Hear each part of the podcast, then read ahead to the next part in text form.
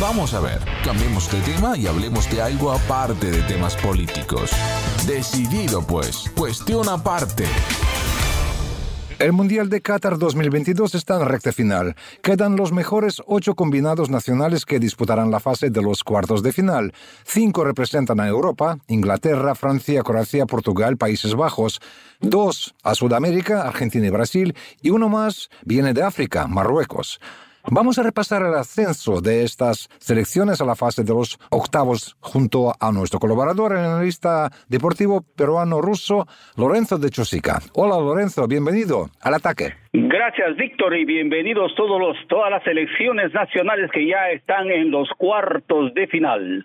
La tercera jornada mundialista de la etapa de grupos se jugó frenéticamente en primer lugar gracias al levante del nivel futbolístico que ofrecieron Australia, los seleccionados africanos de Senegal y Marruecos y los representantes asiáticos Japón y Corea del Sur y en segundo lugar porque algunos grandes aflojaron su calidad de juego ya que tenían asegurados sus boletos a los octavos final y perdieron sus respectivos encuentros.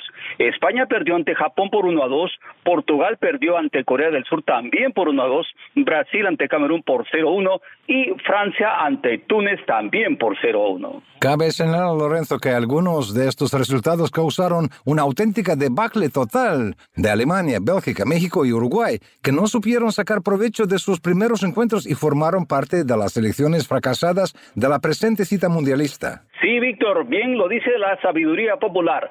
Confía en tus propias fuerzas y no en las del vecino.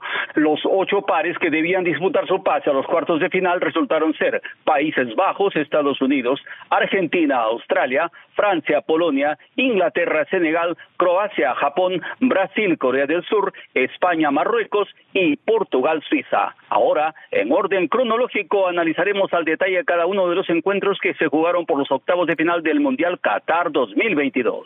lógicamente, empecemos con los partidos del sábado 3 de diciembre, o sea, la primera fecha de los octavos. Primer encuentro, Países Bajos contra Estados Unidos. Estadio Internacional Jalifa, Doha. El resultado de 3 a 1 a favor de los pupilos de Luis Van Gaal es elocuente y lo dice todo, amigos.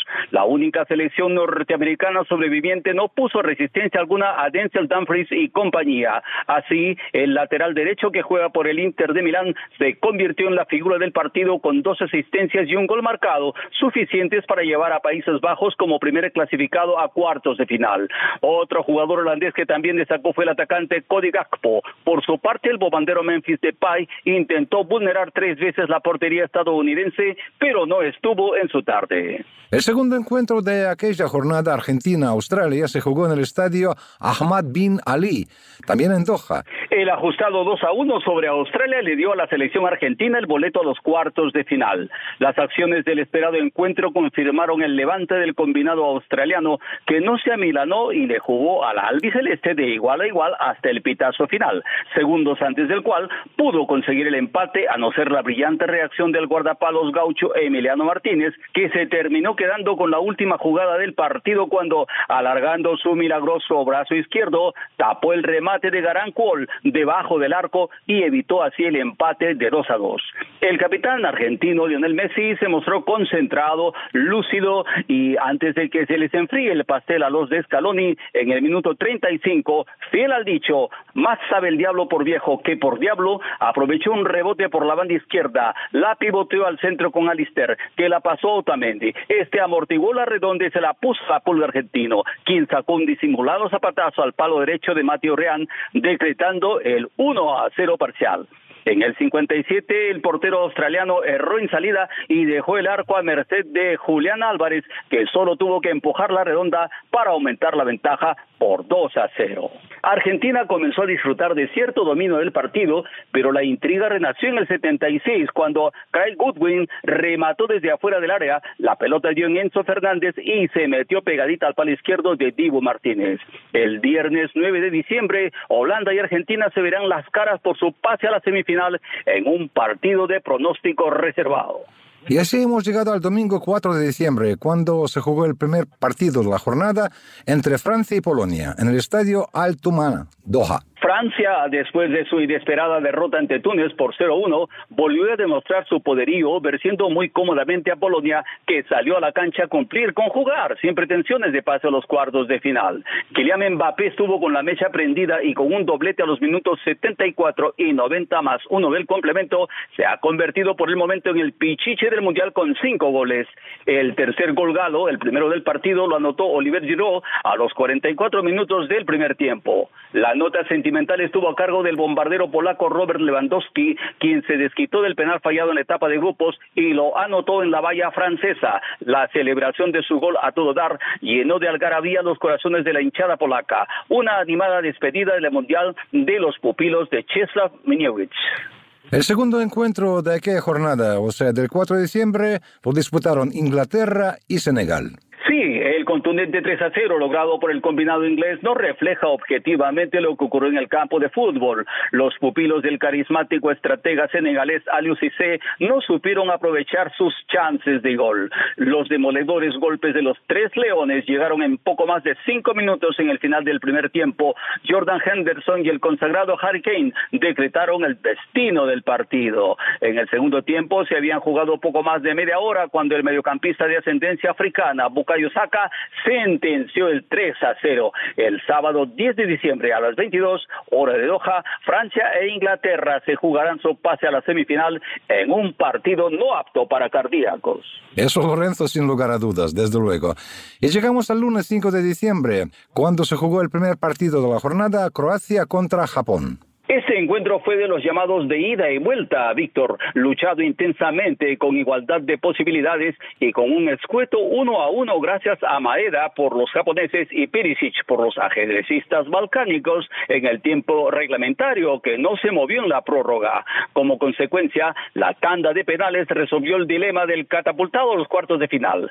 Fue el guardapalos croata Livakovic quien se erigió como el héroe de su selección parando tres penaltis para dar la clasificación a su selección. Los penaltistas japoneses capitularon errando tres tiros seguidos, un verdadero antirécord.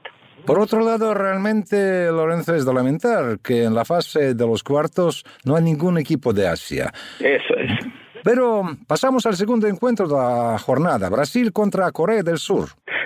A ritmo de samba brasileira, los pupilos de Tite pasaron a cuartos de final mostrando sus afilados dientes con un contundente 4 a 1 sobre la modesta Corea del Sur.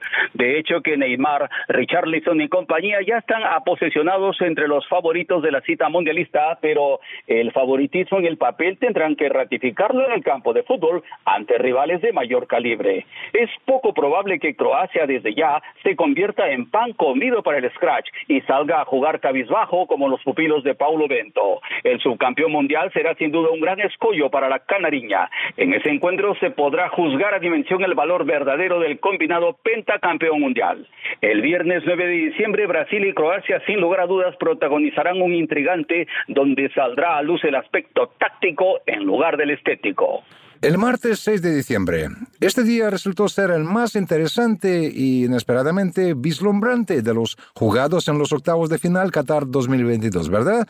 Primer encuentro, España contra Marruecos. Bien, los cracks españoles comenzaron a quemar sus cañones antes de tiempo, ya en el 7 a 0 sobre Costa Rica. La caduquez de su sistema de juego fue vista al tapete frente a Alemania con esos pases de tiki-taka dentro de su propia área, exponiendo a su guardapalos el dominio del juego sin conseguir resultados de gol y finalmente cayendo ante el aguerrido Corea del Sur.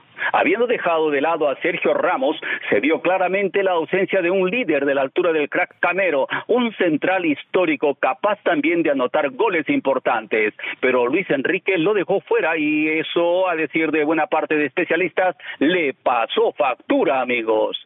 Marruecos no huyó, no se encajonó en su medio campo, jugó como segundo número, sí, y repitió la hazaña de Rusia en los octavos de final hace cuatro años, eliminando en la tanda de penales al favorito España. Sin lugar a dudas, el más grande batacazo en lo que va del Mundial, amigos. Lea mejor participación de Marruecos en lo que va de su historia futbolística. El entrenador Walid Regragui dice ya se ha ganado un especial lugar en el Mundial Qatar 2022.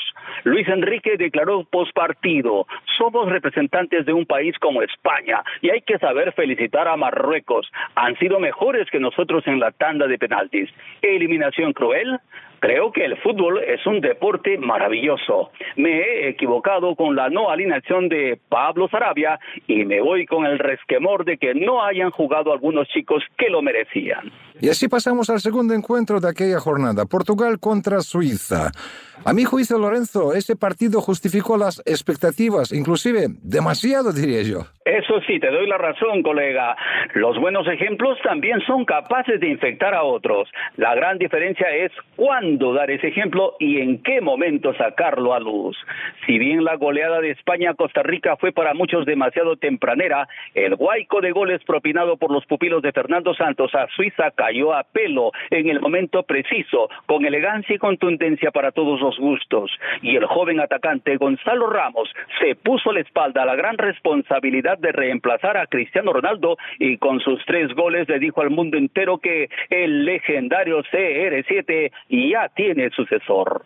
Pepe, el veterano de 39 años, también marcó un soberbio gol de frentazo, mientras Guerreiro y Leao dilapidaron a Suiza aumentando el marcador a seis goles el de honor lo anotó a Kanji. Cristiano Ronaldo, desde el banquillo de suplentes, celebró con gran algarabía cada gol luso, pero entró en el 73, volviendo a lucir la cinta de capitán que Pepe se la devolvió y unos minutos más tarde anotó un gol que fue anulado por posición adelantada.